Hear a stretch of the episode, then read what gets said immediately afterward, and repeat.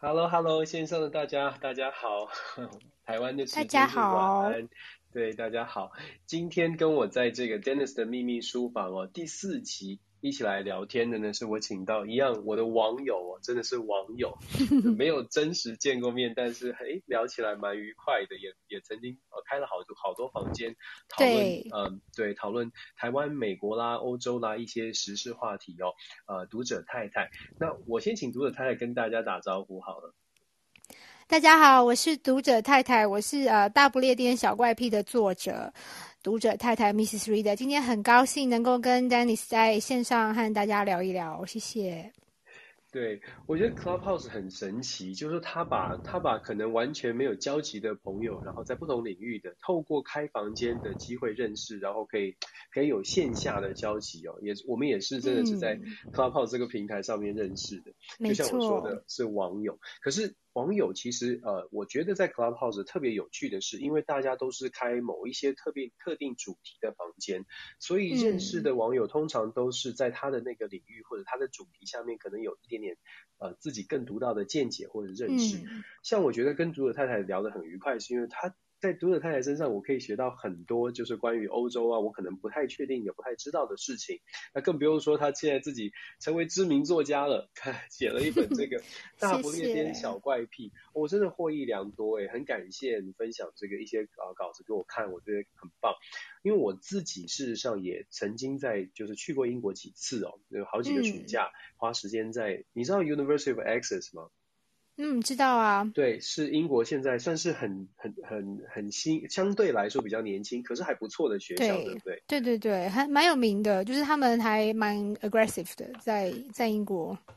对，我我知道，我有很多的朋友，甚至有一个台湾的这个学弟哦，现在到了 Access 去教书，然后学校整个的发展是很好的。嗯、总之呢，我在那里待了两个暑假，也带我太太去了，嗯、去到那边。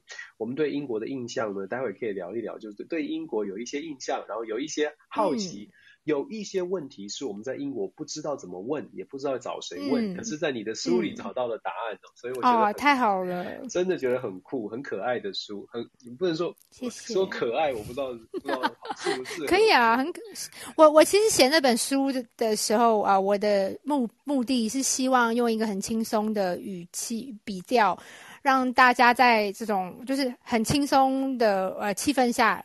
认识他们以前不知道的英国，这样，因为大家可能都觉得，哦，看很多旅游书就以为，哦，英国人就是比较呆板啦，或者是比较有礼貌啦，然后英国就是一个文质彬彬的国家，但其实不是这样子的。我在这边住了十年，我发现英国人有一些很有趣，我称它为怪癖，其实也不是怪癖啦，就是一些跟我们想象中有出入的的习惯啊、思想啊、观念、行为这样。我想说，我在我在这边十年的，那不可以只有我知道，我要把这些很有趣的现象。呃，分享给在台湾的朋友们，所以我才有这个念头出了这本书，这样子。其实你说小怪癖，我们不如不如说，就说它真的就是一种文化冲击，对吧？因为这些所谓的怪癖，就是我们觉得哎怪怪的，不太习惯的。我在书里面也看到了很多。嗯、不过在我们讨论这么多有趣的题目之前呢，当然就是按照往例，在我的命运书房，我会先问一下读者太太，你怎么成为读者太太？是不是跟我们介绍一下你自己的这个成长背景？嗯、你是不是从小就英文很好？或者是从小就一直，你是你先首先是你在台湾出生长大，你一一直以来你的、嗯、你的目标就是譬如说出国念书，还是你你从小就觉得哎西方的文化你在台湾的时候就已经已经很喜欢，或者是觉得、嗯、呃你你自己可能有一天会出国生活，嗯，嗯。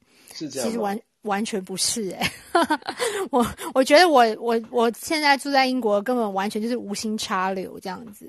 呃，因为我其实我们家我从小是我外公外婆带大的嘛，然后我们家有出了两个旅美的博士，这样就一个是我舅舅，一个是我小阿姨。然后他们两个在美国念完书之后，得到拿到博士，有一个就哦两个其实都留下来在美国工作，但是后来有一个回到台湾，在呃台大教书这样子，所以。其实我是从小是对于出国留学这件事情我是不陌生，可是不知道为什么我从来就没有这个向往。我我我自己也不知道为什么，可能可能我觉得我跟你的年纪应该差不多啦。我们就是那个经济起飞之后的台湾，所以那时候物质环境都很好啊，就是有 SOGO 啊，然后有什么芭比娃娃、Hello Kitty，就是我觉得在台湾很好，要什么有什么，我就从来没有想过要去国外。你这样讲好像现在没有 SOGO，还还现在有 SOGO 了吗？现在更好了啦，对，但就是可能跟我们在早一期的那一批人比起来的话，可能。我我不知道，这是我猜的。譬如说，我阿姨或我父母那个年代，就说哦要出国啦，然后可以改善生活什么。可是我觉得我生长的年代，台湾已经很好啦，对不对？就是有 SOGO，我大概要讲八遍。因为我小时候最喜欢去的就是 SOGO 这样。哦，那所以你小时候，你小时候有明耀百货吗？有啊，当然有，在中药东路上嘛。我们对对对，就在 SOGO 同一条路，跟现在好像真的真的民耀就好像没有了。对，对所以你你真的跟我是同一个年代的，你竟然知道民耀百货，好感动。而且对小时候不是不止这样的，而且民耀百货楼上还有冰宫溜冰的，还有打撞球的男生啊，男生啊，这个我可能就 对对对对 对啊，所以其实我。我从来没有想要出国念书，欸，诶，就就是对我来说，就是一个呃，好像是就是我从来没有规划在人生里面，更不要想说嫁给外国人，我从来没有这个想法。我就觉得，我其实根本也不知道会不会结婚。从小我就觉得，哦，反正就是边边呃念书，然后一边看吧。然后大概是到我十七岁的时候，因为那时候开始听。呃，那个西方的音乐嘛，就是西洋音乐。然后那时候认识了一个英国很酷的摇滚乐团，叫 Oasis。我相信。Dennis 也知道，因为你是那个年代的，对，就是，对，然后他就觉得哇，太酷了，然后他就觉得那我这辈子一定要去一趟英国，这样，因为我要去看他们的演唱会。那时候真的就是为了他们才想去英国，可是那个时候也还是没有想说要去念书，甚至也没有想过要去那边工作，只想说我要去看他们的演唱会。但是就是因为他们的关系，那个那个你知道，在我心里有一个小小的种子，对，就萌芽了，我要去英国。然后后来。我大学毕业之后呢，呃，其实我大三的时候我就想要念研究所，然后我记得那时候我妈妈就说：“哎，你要念研研究所的话，千万不要在台湾念哦，因为感觉很像是大学的延续这样。”然后我妈就就说：“哎，我跟你说，因为那个时候是大概两千零二年这样，她说我跟你说，那个那个中国现在在崛起这样，所以她就建议我去上海看看。然后所以我在上海复旦大学念了一个硕士这样，然后因为念的是新闻系嘛，所以其实我在研二的时候我就已经开始工作了，就是做媒体相关工作。”然后回台湾就继续做这样子，所以那时候我我就觉得说，哦，这样够啦，就人生已经念了一个研究所，然后也找到工作，就差不多。然后本来我的目标是，呃，就是一直在媒体服务，然后希望以后可以在这个体系里面，就是譬如说。如果能够当到什么社长、副社长啦，这样子就很好。这样子，就是那时候那时候梦想是这样。结果做了大概五年之后，我就发现，哎、不是 哎、就是那个媒体这个产业跟我想象有一点不一样。然后我可能又有遇到一点那个，算是那种危机意识或者是职业倦怠感吧。就是那个时候五年了嘛，有一点倦怠，所以我想要转行。然后那时候转行的话。我觉得最容易的话，可能就是转公关吧，因为媒体跟公关一直很接近嘛，所以我想要转公关业。那转公关业的话呢，我想说那要加强英文，因为我想要做一些国际品牌的客户这样。所以那时候是因为想要念英文的，练习英文的关系，我才想说那我要去一个英语系的国家。可是，一样，我还是没有想说我要去读书。我觉得那样硕士已经够了这样。所以那时候我是因为一个，我记得他是联合晚报的一个学姐，我们就意外在那个记者会上面认识了，然后他就跟我推荐一个联合国的计划，叫做国际交换青年。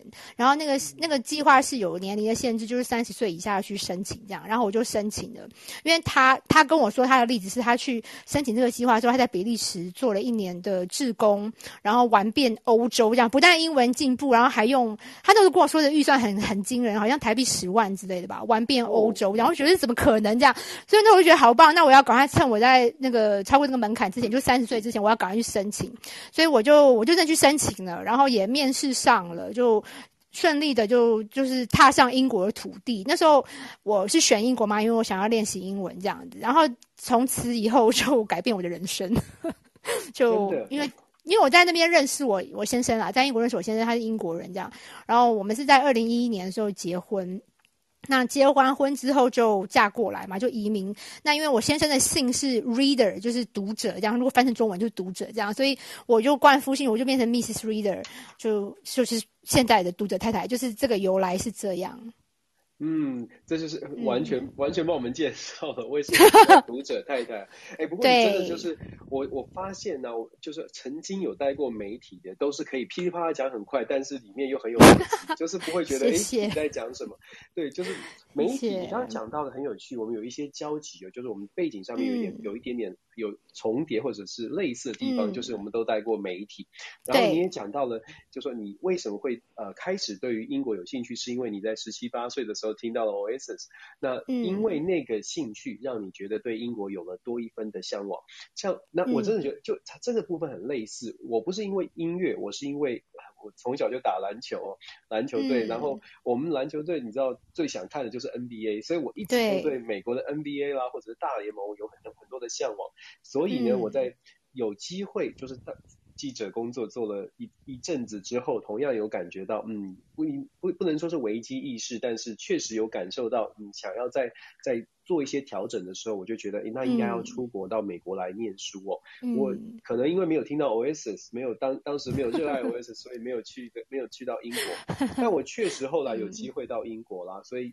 你刚刚讲到的，包括你这本书里面写到的这些文化的冲击，我觉得真的是非常有趣，因为都是出来之后你就会有亲身的感受。对，而且对啊，其实我觉得我们，你刚刚讲说我们呃小时候呃因为年纪差不多。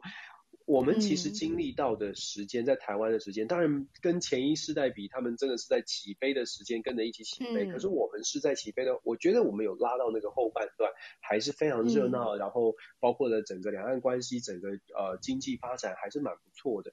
记者的工作，如果你记得的话，我们那个时候记者工作其实待遇还不错，虽然也是一大堆抱怨。那当然。那个时候的媒体生态也不太一样哦，不像现在这么多媒体，然后也不像现在可能、嗯、可能会被会被人家说什么什么小时候不读书长大哦，对对，以前那个我很伤心，以前拿着麦克风觉得还、啊、还是是个是个咖，对啊对啊，以前能够当一个主播多了不起啊，就是当记者，对啊，不像现在，而且我那个年代就是呃，就是我在高中的时候新闻。就是那时候刚刚开始有第四台嘛，就是就是很蓬勃这样。当记者真的是很好的出路诶，那当然不能跟那种什么竹科的工程师比那个薪水，但是也是还还 OK 啊，就是没有像现在好像很一般这样子。对，现在待遇也蛮蛮辛苦的，就说，可是我们当年就说，呃，这样子好像回顾当年好像老人在讲话，但是确实有蛮大的不同了。所以我常常看到现在的一些媒，嗯、现在记者被批评的时候，我都会觉得为他们觉得有点难难过，因为其实他们待拿到待遇也不是很好，然后现在的整个媒体是在为太过竞争了，变成大家一定要抢快，也没有办法好好的好好的做新闻，有点可惜啦。就说待遇也不是太好。嗯、不过 anyway，我觉得你到了。这个结束了这个媒体台湾的媒体生活，因为你说你从记者之后你就到了公关的产业，这好像是蛮多媒体人、嗯、我们在媒体圈的朋友会走的路哦。对。然后另外一条路就是可能是有点像我走的这边，我就是走到了黑 hunter 这边。嗯。所以你说你做公关，然后我我去做了这个猎猎才顾问哦。事实上，这都是蛮多记者后来转职的出路。那当然也有到也有到什么啊单位去做，就是类似公关做发言人啦，甚至是我深造的都有。那你到了英国之后，嗯、你刚刚说你拿到了一个志工签证，先到英国。那到了英国之后，是什么样的因缘际会遇到了读者？就是就这个很好奇。我，我老公吗？对对啊，遇到了读者啊，是在、哦、是在酒吧里面吗？还是不是？因为你因为你并不是传统的去念书，对不对？不是不是，做做其他的事情。对啊，我是在教室里遇到他的。教室里面的邂逅吗？对，因为他是我老师，这样。哦，是是 对对对，但是但是要必须要讲一下，因为我那时候已经二十八岁嘛，我不是那种就是十几岁的那种小孩子，这样不不是那种、嗯、那种你知道真的什么不伦那种，并并不是这样。那时候我已经 二十八岁，也也已经快要你知道。快要变成什么轻熟女之类，就那个年纪这样。然后我先生是差不多是四十四出头，那时候他在当老师的时候。然后那时候呃，可能全班都是小朋友吧，都是那种十八九岁的那种。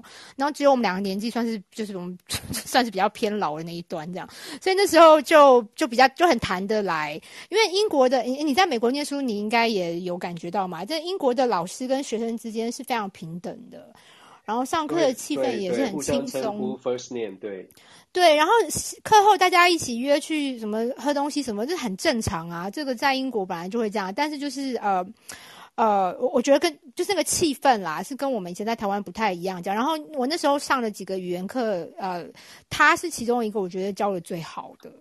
就是他让所有的外国学生都很愿意开口，然后因为那时候我因为我去英国的目的就是要学英文啊，所以我当然就是很把握这个机会。我那时候的打算是在英国拿这个自工签一年，然后把英文练好以后，我就回台湾就可以顺利的转行嘛，就当我的公关这样子。所以那时候就很很认真啊，就是有请教他很多问题这样子，也是因为这样子，出来后来跟他有。就特别熟这样，因为我问他很多问题，包括什么写履历啊，到时候如果要找工作的话，要怎么样去写一个比较好的 resume 什么，我问他很多这类的问题，这样，然后他也都很有耐心帮我帮我解决这样子。然后他也是，他其实也是一个音乐人，他除了英教英文这个工作以外，他其实也是专业的音乐人，他吹萨克斯风。那因为可能因为我们都很喜欢音乐吧。然后就有共同嗜好，是是这样子。但是我也要强调，就是我们是在课后以后才开始 dating，而不是在上课期间。对，没有没有关系，没有关系。我们这不是一个道德讲堂，放心放心。而且我觉得这都是人生的缘分哦，就是说很多事情凑在一起，啊、很多机缘，所以这个引引领把你们两个凑在一起哦。不过我觉得这很有趣，就是因为认识了他，因为呃因为。这样的呃婚姻的关系，爱恋呃恋谈恋爱的关系，所以让你们改变了人生的轨迹哦。那到了英国之后，嗯、我们说你出这本书，其实内内容里面呢有很多有趣的事情，就说嗯这些有趣的事情啊，我刚开始。刚开始看这个，呃，你你分享给我的这个书稿的时候呢，我第一个感受就是你谈到了英国的食物，我就很有感。那我马上呢跟我太太在聊天，我就在想说，哎，读者太太写的这本书里面第一个谈到食物，然后我太太第一个反应你知道是什么吗？我太太第一个反应就说，问他一下英国的食物怎么会这么难吃？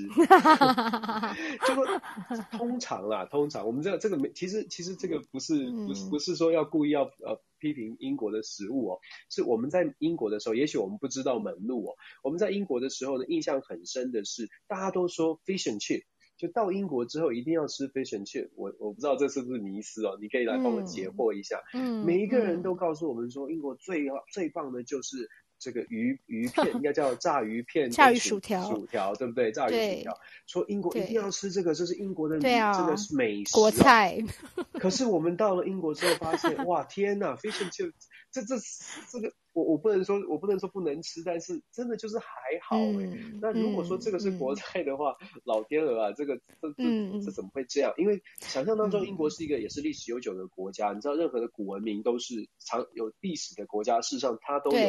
我非常完整的饮食文化跟饮食历史才对哦。对啊，你你不是不是可以跟我说一下 为什么为什么会这样？我觉得哦，其实上帝是很公平的。你看英国这么一个小小的国家，一个岛国，出了这么多啊诺贝尔文学奖啊，各种诺贝尔奖的天才，你知道各方面的成绩成就都这么这么惊人。如果他的食物又做得很好，你不觉得很不公平吗？所以我觉得这个世界是很公平。是 就是说，因为你刚刚讲说英国是一个历史悠久的国家，没有错嘛。他不管是在呃文学啊、科学啊、什么物理啊，各种成就，呃，音乐也是有多少有名的团是在呃乐团跟音乐人是来自英国的，这这真的是这样子。那就是比较可惜的是。食物这方面就没有，那当然这个跟他们的历史也是有关的，就是因为其实英国是世界上第一个工业化的国家嘛，所以他们其实早期的时候，呃，挖矿啦，就是做工啊，就是其实是他们的就是呃对很重要的一环，他们生活中很重要的一环。那在那个情况下，其实劳工阶级他们其实不是很在乎吃这件事情，就是吃对他们来说，如果你要跟法国或意大利比的话，他们真的觉得哦英国人就觉得吃东西就是我。为了要继续工作，继续上工，所以只要饱了就可以了，有饱足感就好。再加上那时候一次、二次大战之后，那时候物资缺乏，所以英国人真的没有太多时间，就是在钻研这个美食上面。这样，我觉得这跟这个历史发展有一点关系。然后，呃，再加上，其实我觉得整个欧洲来看的话，如果你有去过北欧的话，其实北欧的人就是因为英国也算是比较偏北这样子，其实。那个地方的可能因为气候吧就很冷这样子，所以其实大家比较讲究就是能够温饱这样，在一个很寒冷的地方，然后吃饱这样子，不像像南欧的人有很多的时间，天气很好啊，然后有很多不同的食材，所以他们可以去有很多创意啊，去研发很精致的料理。我觉得跟地理环境也有一点关系。这样，那炸鱼薯条其实说真的。好像没有什么食物可以超越它的地位，这样在英国还真的就是要吃炸鱼薯条。那你们可能因为没有吃到好吃的啦，因为其实还是有，只是观光客比较容易就是去到那种呃，就是不不 比较不到地的。不是嗯，对对，我我可以理解，嗯、所以所以其实我们就我们当时就一直在想说，是不是应该要认识英国的朋友，在地的朋友，才有办法吃到真正的好吃的炸鱼薯条。对对，是没有错。而且在英国有一个 general 的一个一个一个一个大家都知道的事情，就是海边的炸鱼薯条是比较好吃的，就是所以要靠近海边。对，可能是因为海边嘛，然后鱼比较新鲜这样子，再加上。就是，其实我也不晓得，就是大家都这样说。可是东西放下去 deep fry 之后，我觉得是不是哦？所以新鲜度有差就对了。对啊，还有其实很很重要是那个炸粉裹粉，有些地方裹得太厚了，就会吃起来很。干涩啊，就是不像我们台湾人喜欢那种脆脆的嘛，脆脆的、薄薄的那种炸粉。所以就基本上还是跟店家有关系。就像我们在台湾，大家都喜欢吃咸酥鸡跟炸鸡排，但是每一家炸出来不太一样。对对。好，这个下次哦，你们来的话，我跟你们推荐，就不会再踩雷，就不会吃到不太好吃的 炸鱼薯条。对。但是我必须说，我们在英国呢，我们呃两个暑假在英国，我觉得印象很深的是，呃，炸鱼薯条不好吃。但是印度菜超好吃啊、嗯哦！对啊，对印度菜就是我可能吃过最好吃的印度咖喱是在英国，就是说我觉得哇，那当然可能当然我可以理解这个印呃历史渊源哦，但我比如说我觉得 那可能也因为我没去过印度吧，我就觉得哇，这个印度的咖喱呢，在、嗯、这个在呃。英国吃到的是非常的好吃，然后从美食啊，我们讲到这个吃的东西，我就不得不说英国的那个茶文化。你在书里面也讲了很多关于茶，而且我我真的是学很多诶，就是你讲到 tea 这个字在英国它是有很大很重要的意义，对不对？对，没错。我觉得呃，你刚刚讲炸鱼薯条嘛，除了炸鱼薯条以外，大家对英国人的刻板印象还有另外一个就是茶，因为他们真的就无时不刻都在喝茶。然后呃，对于就就如果是跟我们比的话，我们台湾人比较是喝咖啡嘛，那英国人大部分都是喝茶这样，而且他们对茶这个字其实也有很多，就因为茶他们很喜欢茶，所以也创造了很多词是跟茶相关的，譬如说。呃，譬如说 high tea，其实 high tea 就是 afternoon tea 的意思嘛，就是下午茶。嗯、然后还有什么 tea run，我书里面有写 tea run 的文化是英国办公室里面最有名的特色之一，就是你跟你呃同事会互相轮流。帮对方帮彼此泡茶，那你泡一轮就是叫做一个 round 这样子。那譬如说你那一组可能有三四五个人这样子，那那每个小时大家轮流泡茶这样子，是这是一个促进同事情谊感情的一个办公室文化。然后一定要一定要泡茶，为对方。泡茶，问彼此之间这样泡茶，然后可以呃，在泡茶的过程中可以聊天呐、啊，然后也可以了解哦，这个人他喝茶的品味什么是要加糖还是要加奶什么的，就是其实是一件很小的事情，可是你可以看出来，他们真的对茶真的很重视。然后因为茶也衍生了很多文化，真的是这样子。嗯、所以在英国不，我们在美国真的就是就真的就是喝咖啡啊，在美国是这样。我觉得在台湾要看年龄年龄世代，我觉得像像父母那个年龄就是会坐下来。那个煮煮煮茶，真的是泡茶。对，对，那我们这个年轻世代可能喝咖啡，然后受到美式文化的影响。在美国是、嗯、呃，真的就是比较喝咖啡。但听起来英国是非常在乎茶这件事情，所以这是不不分年龄世代的，大家都喝茶。嗯，没错，真的是这样。就我记得我以前在台湾都是每天早上起床都是喝咖啡嘛，可是从我移民开始，每天早上都一定是喝一大杯茶，到现在我已经非常非常习惯了，早上起来一定就是要喝一杯早餐茶这样子，这个就是没办法，因为 我已经住太久，就有点被同化了这样。喝早餐茶，嗯、我我我觉得我我在美国也是，呃，早上起来一定会喝咖啡哦，但是只要回到台湾，马上就回归到我的美而美奶茶哦。哦，对对对，哎、欸，最近不是有那个新闻，美国要开美而美第一家美而美了，恭喜你们。听说是这样。你知道，为了美而美，我们在美国的很多的这个台湾的台湾人在美国的会去分享美而美如何做出美而美那个美乃滋。你知道，美而美的三明治最重要的是美乃滋，嗯、没错，它的味道。你不是随便就是呃夹肉啊夹火腿蛋就变成火腿蛋，你一定要那个甜甜的美乃滋酱，所以大家会去分享。我们对，所以这个这个是乡愁啦。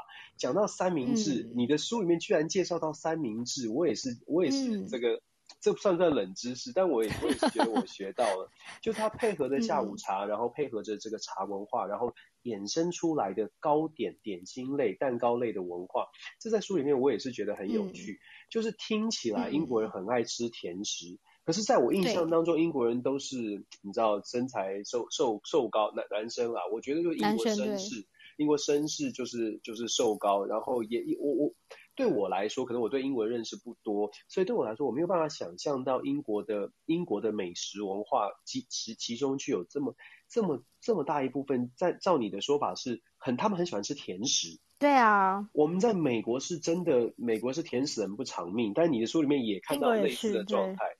对对，而且你刚刚讲那个英国男人都瘦瘦高高，但是其实喜欢吃甜食的大部分都是男人哎，我也不知道为什么他们可以维持那个 这种瘦瘦的身材，真的让人很羡慕。那英国喜欢吃的那种甜食哦，就是最经典的就是翻糖蛋糕嘛，那翻糖蛋糕。就是就是蔡依林很喜欢做的那那种蛋糕，就是看起来外面很美嘛，都是糖霜这样，然后可以做各种造型。但其实它真的真的非常甜，而且都因为它就是糖，完全就百分之百的 sugar 这样。然后呃。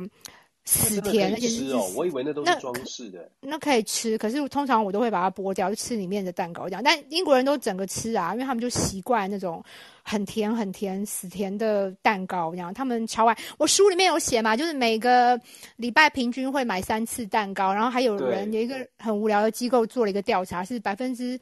四十四的人觉得爱蛋糕胜过性这样子，所以这个我没有办法理解，这个我也没有办法，而且我我只是想要跟大家澄清一下哈，不是说英国的性有多烂这样，并不是，就是太大太多人很爱吃蛋糕这样子。这个、对不起、啊，这个突然间把你的节目变成深夜节目，是不是？不会，在在在这我们确实是在台湾是深夜节目。嗯、不过讲到、okay. 你，你讲到这个，我觉得你在书里面还特别讲说，你的这个读者先生在你们家有一个柜子是有巧克力啊，有甜食的这个柜子。对，我就觉得哇，这个这个部分是跟我是很像的，因为我也非常非常爱吃甜食。哦，所以所以我我非常爱吃甜食哦，所以也是非常痛苦在身材上。我觉得英国人那么开放，都都可以维持那样的那样的体态，真的太厉害了。嗯，所以可能因为甜食的文化，嗯，哦、喝喝喝茶，嗯，但是我喝的是分解茶，他们喝的是普通的茶，我得一直喝，嗯、一直灌那个爱滋味爱滋味分解茶，就是至少心理上面会比较安慰，可能吃完甜食不会、嗯、不会太胖哦。嗯，讲到茶，讲到生活，讲到生活上面的一些细节，当然不止只有吃，就是你呃，我觉得很有趣，就是包括生活上面的一些琐事哦。呃，印象深刻的是，呃，你在书里面讲到说，你的第一个文化冲击居然是洗碗这件事。嗯，对，我不我不知道这是真的假的，就是对我来说，嗯、我看了我觉得这很夸张的。你有看过吗？你，你有看过外国人这样洗碗吗？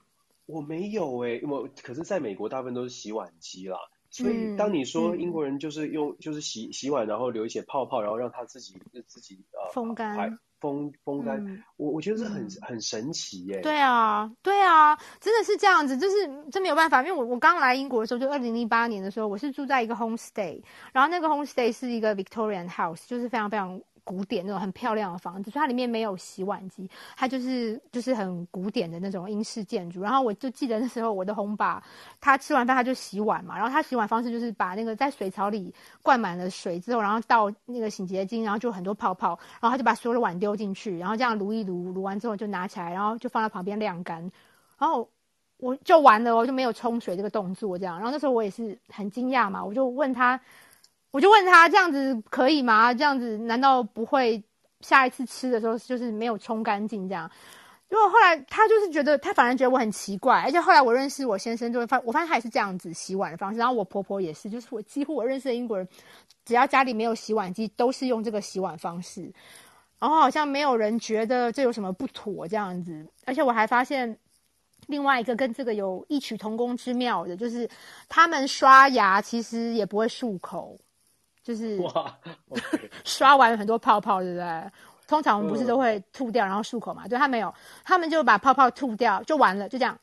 甚至呢，我儿子他呃，他那时候开始念小学的时候，因为我们家这个 county 是全英国蛀牙的儿童比例最高的 county，所以他们学校就有派牙医师来教大家怎么刷牙。他们牙医师教推荐的刷牙方式就是这样，就是就是不要漱口，你要把那个泡泡留在嘴巴里，这样才会去呃，你知道。work work work on the effect，就是你要把那个泡泡留在牙齿上面，这样它才会才会作用。这样子，如果你把它漱掉，这样你就白刷了。他们是真的是这样觉得，所以我觉得洗碗跟那个刷牙两个是一样的，他们就是不在乎那个泡泡，这样就让它留着这样子。哇，这真的是文化冲击。不过你，我就这，所以他们用的牙膏一定不是黑人牙膏，或者是比较呛的，对不对？对对对对，就是是没有错。他们的牙膏没有那么凉，如果跟台湾比的话，没有那么凉，不然真的会很很辣这样。对，在台湾，如果你 用黑人牙膏，然后用就是比较薄荷口味，事实上留在嘴巴里面，只是是很口气清新了，啊，但是其实还蛮呛的。对啊。所以这可以，大家可以注意一下，这来英国看他们是不是。如果你们有机会跟英国人相处，去他们的民宅里面的话，观察洗碗跟刷牙这两件事情。非常有趣，真的是非常有趣。其实我我觉得文化冲击，嗯，就像我们说的，一开始说的，其实文化冲击它它不是坏事，它就是不同不同文化背景，它的生活方式，有的时候相处久了，呃，大家会互相影响，然后甚至会觉得说，哎，原来他们那种生活方式没有什么不好，嗯，还不错。有一些事情还反而是呃从那边学过来哦。你讲到这个，我就想到像呃，因为我在书里面真的是看到很多很有趣的事情。那在这边，你你在这里，我就要。一直追问哦，好啊。像你讲到那个开车这件事，也让我觉得非常的震惊，嗯、因为你你还拿统计数、嗯、统统计的数据说，英国人居然有这么多人就是笔试不过，然后路试很难哦。所以英第一是英国开车真的这么困难吗？我们先不说考试，我们先说英国开车、嗯、开上路真的这么困难吗？除了左右驾的问题之外，嗯，我觉得英国人因为很守法，他们比较。一板一眼这样子，所以呃，依照我们台湾人的习惯来看的话，是是比较难这样。因为在台湾的话，不晓得 Dennis 你在台湾的时候也有考驾照嘛？那有有有，是不是非常容易？就是基本上你会发动车就就可以考过这样子。在台湾会吗？在台湾有 S，你我我们那个我我不知道现在还有没有有 S 型前进跟 S 型倒车。对啊，可是那个是在驾训，就是在一个固定的场地考。哦，在场地里面，对对对。对啊，英国不是啊，英国从你上驾训班的第一天第一堂课就是在真的路上考，就是要路练习这样子。然后因为他们非常的守法嘛，所以就是每一个人每一个驾驶都是 follow the rules。所以如果你突然间。变换车道啦，或者是在圆环，圆环这件事情是我书里面有写，是造成他们开车这么困难的一个原因。这样，我猜美国应该没有什么圆环，但是英国非常非常多，而且英国的圆环很有些很大，大到就是我上面有写，我真的没有夸张，我真的觉得有一些圆环上面你可以盖别墅这样，它中间那个岛是很大的这样。那在一个很大的圆环旁边，就一定会有很多出口嘛。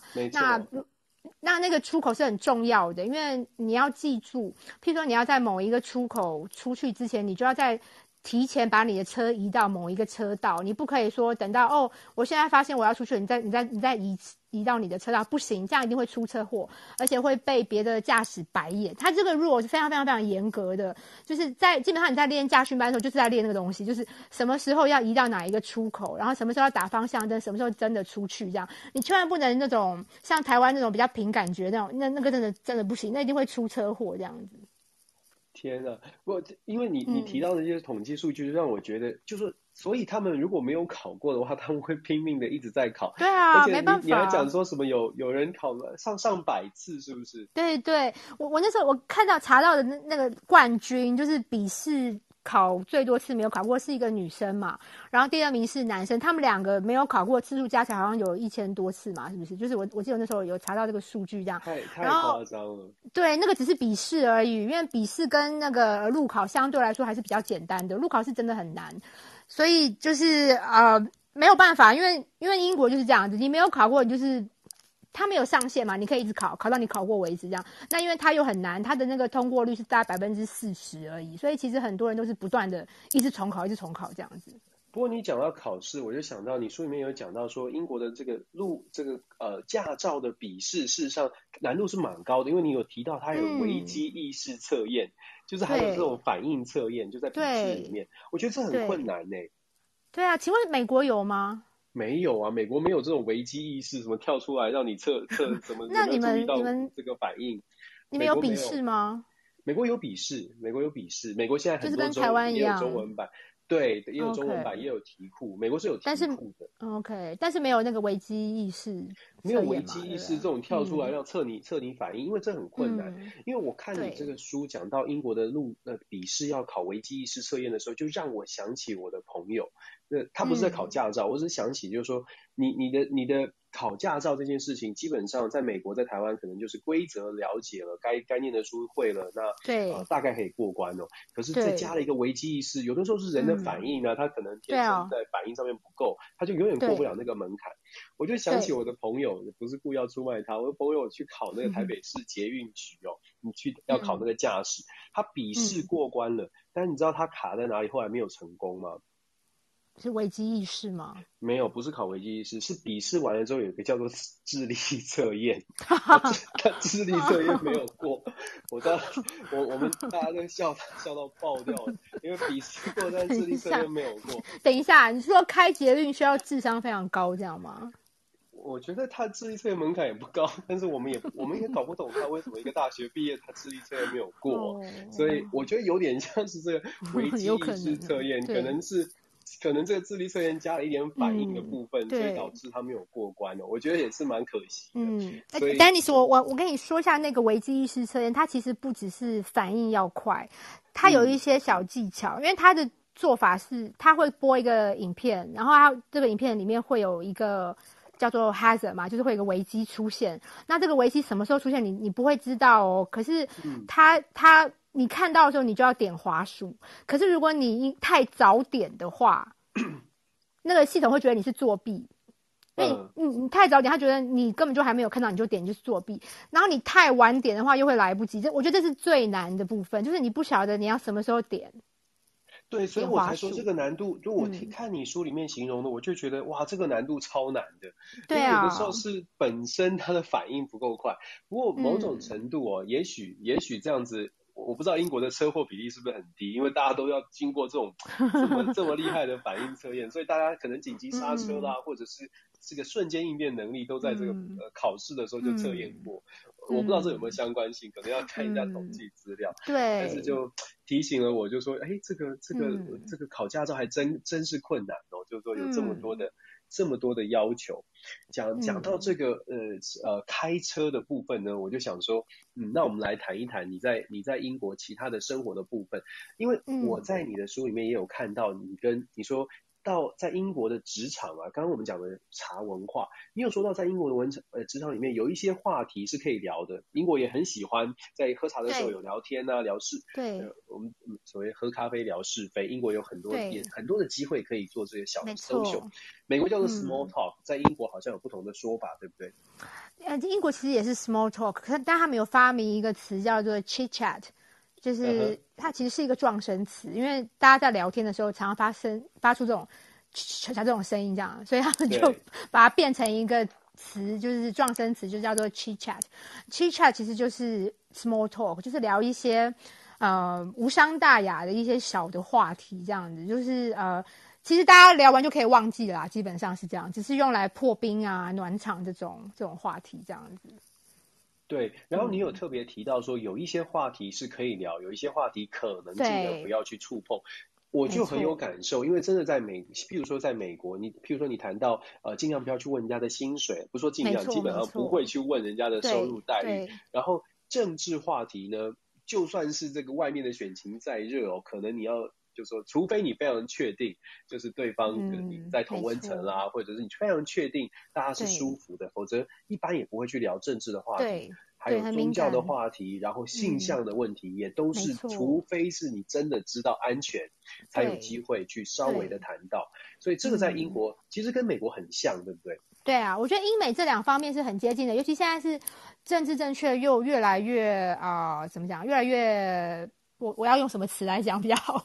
越来越啊、呃、重要，对，被重视，嗯、对，这个这个变成是，我觉得英美两国，我我甚至觉得美国甚至可能比英国更更更更重视这件事情，这样我的感觉是这样。在美国是很是很被重视的，是非常非常要小心的。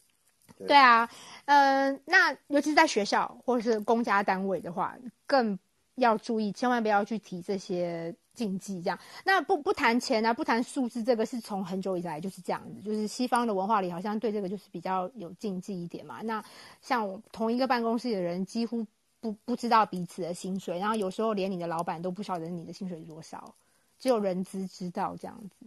对。对，所以所以通常呃，你有你有讲到说比较安全的，在英国跟呃，我觉得在美国也是啦，这些都是安全的话题，嗯、像是聊聊天气啦的，嗯。这个这个风花雪月，聊聊天气，聊聊交通，聊聊什么周末去哪里啊？度假啊，度假。我不知道英国会不会聊小孩的教育？哎，就是如果说你的你会分享小孩的讯息，会会会会有小孩的呃人就会互相彼此交换嘛。但是这就是限于在有小孩的人啦，那就是单身的人或者是没小孩的就会。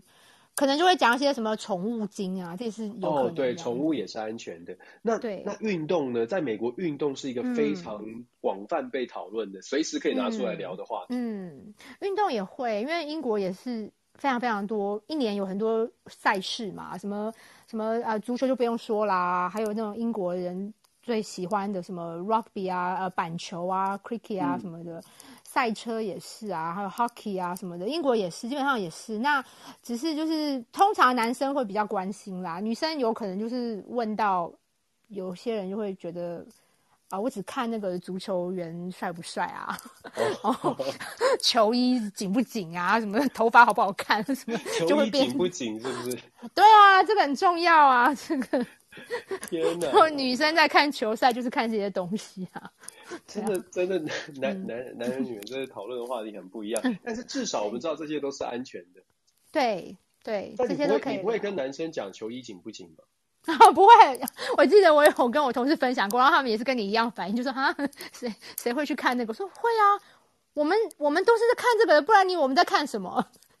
整场球赛，女女生同事都是在看球衣紧不紧啊，然后发型怎么样啊？男生同事的话就会觉得很惊讶，因为他们都觉得为什么我们都没有专心在看真的那个什么进分的时候，为什么我们都在关心这些周边的东西？可是我们女生真的就是这样啊，因为你想想看，那个足球赛一场这么长时间九十分钟，要怎么打发呢？当然就是要看一下那个球员穿的怎么样啊，然后帅不帅？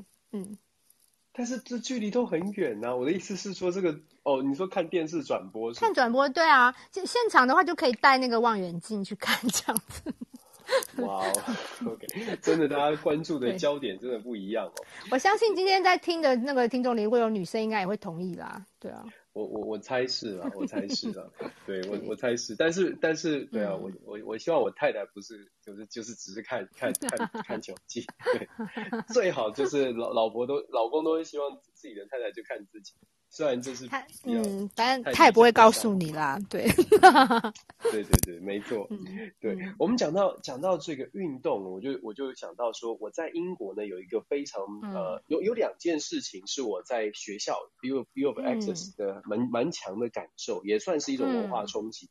第一个是我在住在这个 Access 的校园宿舍，那时候安排我的那时候去当当助教，我暑期学校的助教，然后安排的宿舍里面有浴有厕所嘛。厕所里面的那个水龙头，你在书里面也有讲到，嗯、所以我就非常有共鸣。哦，对对，那个水龙头是一个水龙头，看起来是一个，可是它有两个出水孔，在那个小小的那个下面，啊、就很老式，然后一边出冷水，一边出热水，对所以你一不小心手放下去的话，你的 食指会会冷到，然后你的小、啊、小指会烫到。对对对啊，你说那个是不是？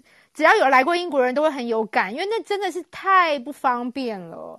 我记得我可能我很小很小的时候，可能我我外婆家还有这样子的设计的水龙头。后来长大以后不不可能，很小的时候有，就是比较旧的设计，几乎后来都找不到。后来怎么全部怎么可能嘛？就大部分人家都是合在一起的水龙头嘛。可是英国很容易看到这种水龙头哦。就是我刚来的时候，我也是觉得很惊讶，就是也是一样。我第一次来说，在 home stay 的时候，也是看到这种水龙头，然后我也不晓得怎么办，因为就是像你说的嘛，就是会被如果你开冷水的话，就是会被就很冰这样；然后开热水的话，就是会被烫到这样。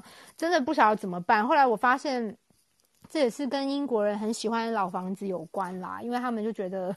古典的东西就很美啊，为什么要去破坏，对不对？所以他们觉得是一个 feature，这样子要把它保留下来。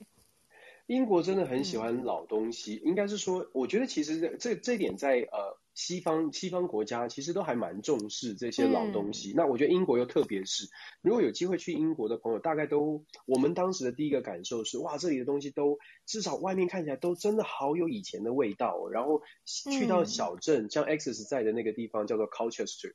呃，我应该没念错。Colchester 这个地方，它就非常还有一个城堡，哎，它真的还有一个那个、嗯、对对对呃 castle 在那边，就是一个城堡，然后也是开放参观，也可以进去看，然后还有那个铁甲，就是那种欧洲武士的铁甲挂在里面哦。然后那时候我们的感受就是，哇，真的是非常非常英英国风味。那所谓的英国风味，可能就是。嗯我不知道有没有人会觉得说，啊，他就是就是这个什么维多，有没有办法分出什么维多利亚式或什么的？但是因为就是有那个味道，有那个味道。那可是它的它的就是 pros and cons，好处是有很古色古香，可是坏处是有一些东西就在现在的角度就很不方便。就像我们说的那个水龙头，我真的觉得很夸张。朋友们不知道能不能想象，就是反正一个水龙头出水的下面，你仔细看出水口有两个，然后你会一边会会被烫到，一边会被冷到，对，对，所以所以要非常的小心哦。那个时候我们就真的是很难过，就是天哪，怎么会有这种事情，超不方便的。这是我在校园里面的宿舍第一个感受。然后呢，校园里面宿舍的第二个感受是，校园里面居然有这么多的 pub，都是可以卖酒的。在大学校园里面，在美国是呃有一些州可以，有些州不行。就算你在呃对，在美国的大学校园，除非你有特别去申请，我我们的学校我知道这个是因为我我我所在的德州哦，德州已经相对来说是成就是也是呃啤酒大家都一起都在喝，可是，在校园里面要能够申请到酒牌，还是要经过蛮繁琐的程序，它不是一个容易的事情。可是，在英国 Access 的学校呢？呃，我们在当时呃上课下课，真的就是大家就是老师、教授、学生就一起就去，嗯、大家就约在二楼的酒馆，就去就开喝了，对啊，就开始喝啤酒，就开始聊天，然后就是、嗯、这是一般的生活，然后好像他们也喝不醉，你是你也是在观察吗？对对对，我我顺便有写到一个，就是 pub 对英国人来说实在是太重要。如果你让他们选，就是一个礼拜没有 pub 或没有 WiFi，他们会选哪一个？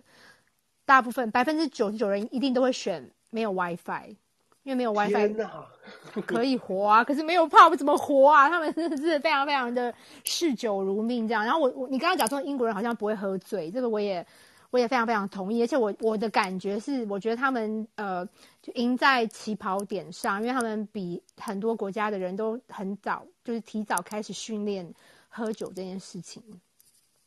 像譬如说啊、我查查了一下，就是呃，如果是要去外面 pub 喝酒的话，其实你只要满十六岁，然后你跟你的父母一起去，你的监护人一起去 pub，然后你只要有。配一个餐，就是不是只是纯喝酒的话，其实你是可以，只要你满十六岁，你就可可以光明正大的在外面喝酒这样。那这个就已经比我们一般人早嘛，一般好像都是十八岁，像台湾好像是十八岁嘛，美国应该也是十八岁这样子。那他们就比别人早。那这个是只是在外面啊，那如果是在家里的话。其实五岁以上就可以喝酒啦，就是五岁，对啊，五五岁其实就是可以，你你的父母如果在家里给你一点点一点酒的话，其实是没有问题的，就是真真的是这样，就是英国人的呃 训练哦，喝酒的训练是从很早就开始的，真的。这是这是你在英国真的就是你们朋友之间真的有人五岁就开始碰到一点，给他们的孩子喝到一点酒哦。真的有人这么做吗？我认识的人里面是我是没有碰过，但是我我我我我的公公应该是在我先生十岁的时候就就买酒给他喝这样子，所以所以我先生其实酒量也是还蛮好的。然后还有一些比较可爱的一些呃不我我，但是大家也不要误会，不是说英国的父母好像就会让他们的小朋友。很早就暴露在酒精，不是这个意思啊。是早点叫他们去睡觉，是不是？就就是那个酒，当然就是像啤酒，因为有些啤酒才两三度啊，那个很低这样。然后你可以到就是可以多加一点水，让它变得很淡，这样，只是让它习惯那个酒的味道，这样。那我我一个比较比较经典的例子是我我曾经听说啊、呃，譬如说那种小 baby 不是都会牙痛嘛，就长牙的时候会痛啊。然后英国的那种老爷爷老奶奶，他们很经典的一个一个说法就是，哎，就给他那个牙龈沾一点 whisky 这样子。我就在想说，真的假的？哦、对啊，开玩笑的。这就，有点像是台，就是我们民一一边一一般的这个民俗疗法嘛，就是可能不小心烫到了，你拿牙膏啊，嗯、或者是酱油还是什么东西涂一涂啊。对啊，有点像是民俗疗法，就比较没有科学根据。但是这没有，其实这个不见得不是啊，不，我们不是要推广，但是我觉得这个反映出来的是这个这个地方这个国家的文化。它真的跟酒呢是有非常长长久久的关系哦，我觉得这些都是很有趣的。就是说，在我我觉得在你的书里面呢，嗯，我们就是真的大大家如果觉得对英国的生活有一点好奇的话，我觉得这本你你写的这本书非常的可爱，就是可以让你一直一直想要读下去，谢谢想要看下去，觉得蛮不错的。嗯、对啊，我是真的是可以觉得值得推荐了。我也没有推，我也对我也很少看到就是像类似这样的书，然后写的。平铺直叙的，让我觉得，哎，一张一张的想要继续看下去，嗯、我觉得很棒哦，嗯、真的很厉害。对，讲我们讲到英国的生活，讲了你的、你的、你的，不是说前世今生啊，讲了你的这个发、嗯、发展，然后你到到了英国。在我的这个秘密书房呢，嗯、通常我都会问加问一个问题，就是星座。为什么呢？因为我觉得我个人会觉得说星座之间的一些关系蛮有趣的，我就很好奇。嗯、因为从你刚刚讲的这个呃，你的生活的经验啦，或者是你自己的个性，我感觉起来你去你是一个很呃很愿意去挑战或者尝试新的东西的一个人的一个个性，嗯、然后可能。可能也就是说，嗯，呃，蛮符合你的星座的。对你，你是不是想跟，嗯、是不是可以跟大家讲一下你是什么星座？嗯嗯，我是双子座，就是那个常被人家说有双重人格的双子座这样。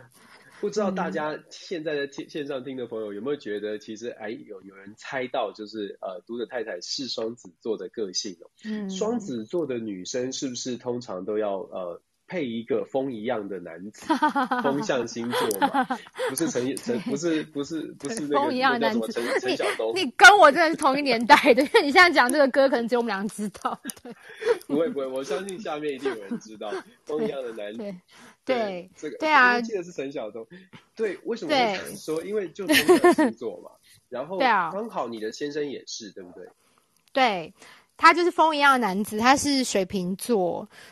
然后像我们这种双子跟水瓶的组合，其实我看过很多诶、欸，很多夫妻都是这样子，可能还真的有点准吧，嗯、都是因为都是风向这样。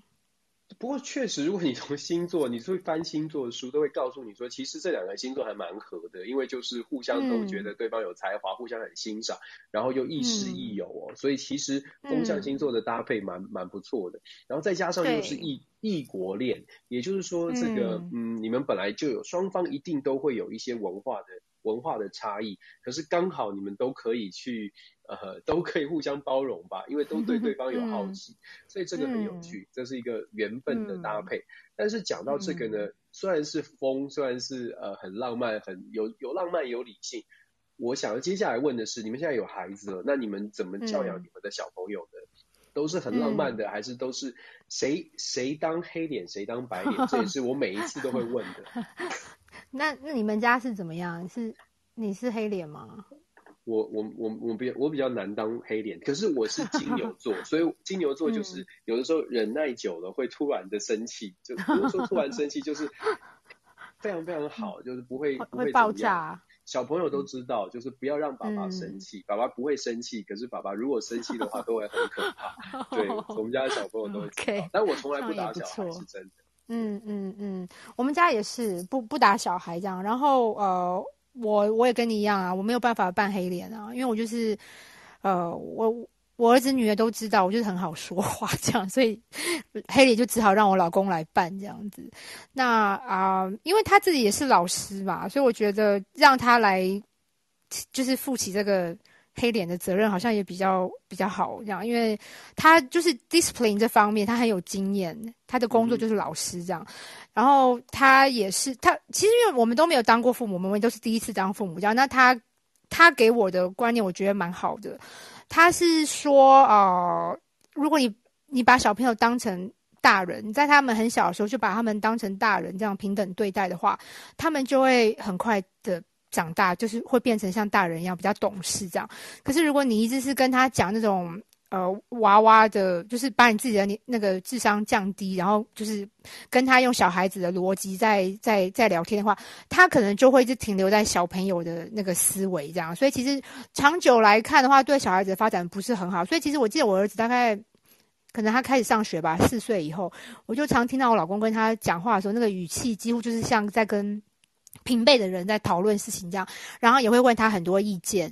那我觉得这个有影响我，因为后来我也是这样子对对我儿子这样。然后现在我们有女儿嘛，就去年出生，那应该也是会就是会发了我们这一套这样子。就是我觉得尽量的把小朋友。当成大人对待，听他的意见，问他问题，问他想法，就不要好像只是哦，我跟你说哦，就是要怎样怎样怎样，不要最好不要这样，让他们有自己思考判断的能力，建立他们这种能力，这样越早开始越好。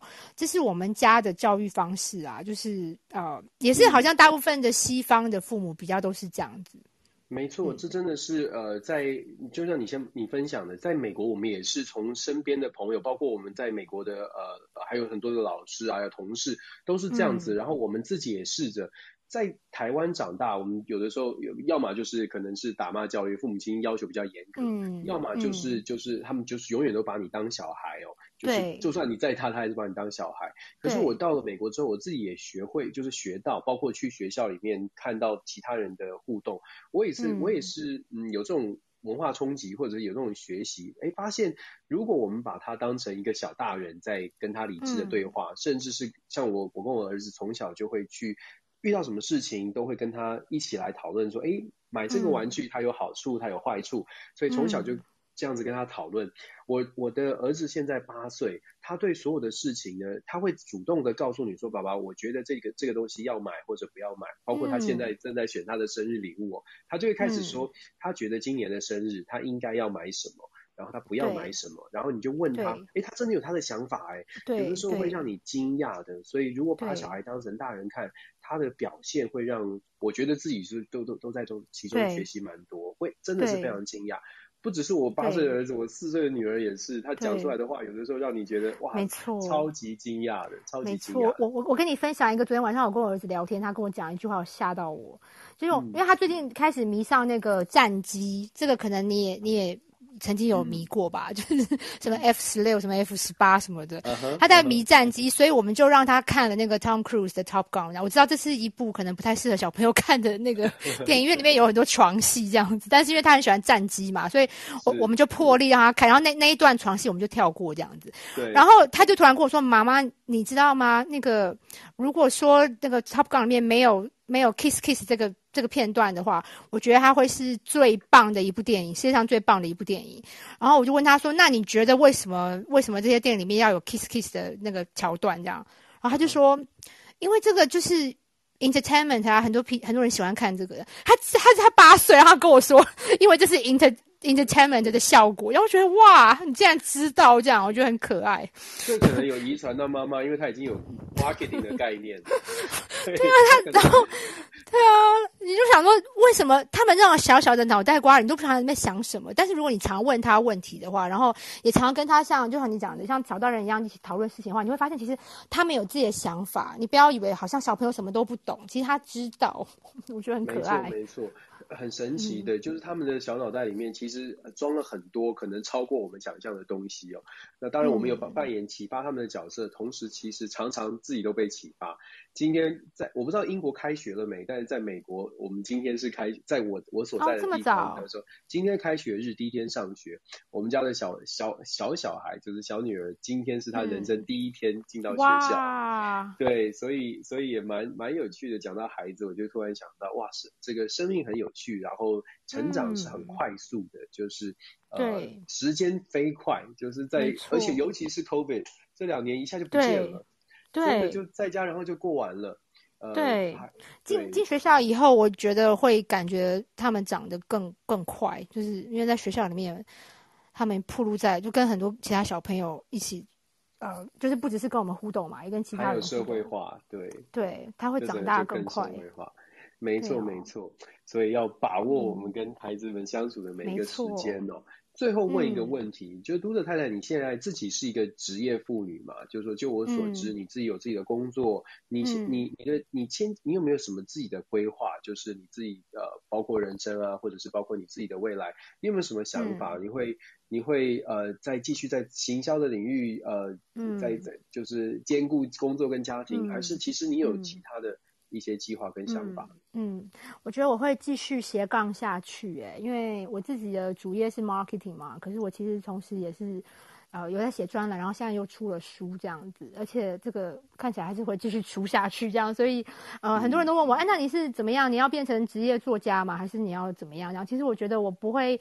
呃，给自己任何限制，只要我时间呃跟我的精力可以允许的话，我会一直的斜杠下去，因为我觉得这些都是我的兴趣。我很喜欢 marketing，然后我也很喜欢写作，我不一定要放弃啊，只要我可以做，我愿意，然后我时间可以管理的好的话，我我全部都愿意去试试看。那我觉得生命会带你到一个你应该去的地方，那那所以未来怎么样，我很难说啊，但是我会。继续的去斜杠，继续的做我喜欢做的事情，然后呃，我也觉得这是一个很很好的认识新朋友的方式，因为就是因为我有这个斜杠的习惯，我才有机会认识你呀、啊，还有机会，嗯、对啊，认识更多有趣的人。嗯，我很我也很荣幸这样，真的，所以应应该说我会继续在我喜欢的领域，不管是 marketing 或写作，我都会继续很努力的耕耘，然后也非常非常感谢我的所有的粉丝啊，那个听众跟那个呃。有一些朋友也很支持我这样子，我会继续去做我觉得我喜欢，而且我也觉得，哎、呃，我我可以带给这个社会、这个世界一点点小小的影响的事情，我会继续做下去。没错，我觉得你最后这边呃，这个这个部分，我觉得非常有同感，就是。人生很多很多很奇妙的因缘际会，包括出现了 Clubhouse 这个软体，都是一个很奇妙的事情。嗯、呃，当然可能在对科技科技的领域的人来说，就觉得这就是一个新科技嘛，这就是一个新平台。可是他们可能没有想到，这个新平台创造出来那另外这么多种可能，包括人际交流，嗯、包括呃其他的这种呃。知识分享啊，等等，那包括我自己就感受很强的，就是、嗯、我们都不知道未来会怎么样，可是有的时候呢，冥冥当中就有一种机缘在推推动的推推动的前进。对透过这个平台，我认识了很多的好朋友，包括读者太太，包括之前的像是林氏璧孔医师啦，还有幸美美味人妻，都是在这个平台，都是都是网友。可是因为这些网友，我们学到了更多。那当然了，每个平台或者是每一种机缘呢，就看你怎么来看待，到有没有好的嗯用。然后最重要最重要，你讲到的是我们做的开心，就是做的觉得自己开心的事情哦，就是。虽然斜杠可能会让生活更加的复杂一些，可是做起来很开心，觉得呃有意义，那就有做下去的动力。对，非常对，嗯，就是看到你出书，我觉得非常恭喜。同时我，谢谢。来，接下来还可以继续看到你的这个有趣的故 事，我觉得真的是太棒了。谢谢，谢谢。嗯，我觉得我你下次要不要到时候那个你的网友见面的时候，你应该会。很忙，这样太多网友了，要这样一个一个安排见面这样子，因为现在可能都还没有见到面嘛，对不对？这些因为 Clubhouse 认识的。对啊，而且因为疫情，大家都隔隔隔绝在不同的地方嘛。我也很期待，其实就是从线上线上到线下，所有所有的朋友都是一样，我觉得真的很棒，就很感恩啦。时间过得非常快，嗯、我们聊天一个小时，一下就、嗯、真的又是要回到我们那个年代，要讲那个金舞台修杰的鬼啊！我不知道你有没有听过这句话？有有，你完全就是我那个年代的人，对。天天开心，最后就说咦，这 怎么怎么快乐的时光修杰鬼对对，对，一定会听到这个哦。中午吃便当都会听到这句话。不过 anyway，、嗯、非常感谢读者太太跟我分享这个一个小时的一个多小时的时间。谢谢 Dennis，谢谢。嗯、然后也。希望今天的这个呃秘密书房聊的话题呢，让大家觉得哎有点有点有趣。呃，当然推荐一下读者太太的《大不列颠的小怪癖》哦，我觉得这本书非常的可爱，嗯、就是说可以拿出来。如果你想要到英国留学的话，哎，可以看一看。如果你你觉得想去英国旅游，嗯、我觉得它里面也有很多的有趣的事情哦，可以。让你做点笔记，蛮、嗯、好。对对，对嗯，就因为现在疫情不能出国嘛，我觉得这也是一个呃类出国的方式，可以了解一个国家的文化。就算其实你后来没有要去英国，了解一下英国人，将来可能跟英国的公司一起工作，可能也会有帮助。这样子。没错没错。好，非常感谢大家，谢谢大家的那个谢谢、呃、加入。那我们今天的秘密书房就到这边，嗯、然后我们会马上把它放到 Pocket 上面，跟 没有在线的朋友来分享。嗯、谢谢读者太太，我们保持联络，谢谢，下次有机会再跟你聊，拜拜。好，OK，线上的朋友们晚安，拜拜，晚安。拜拜。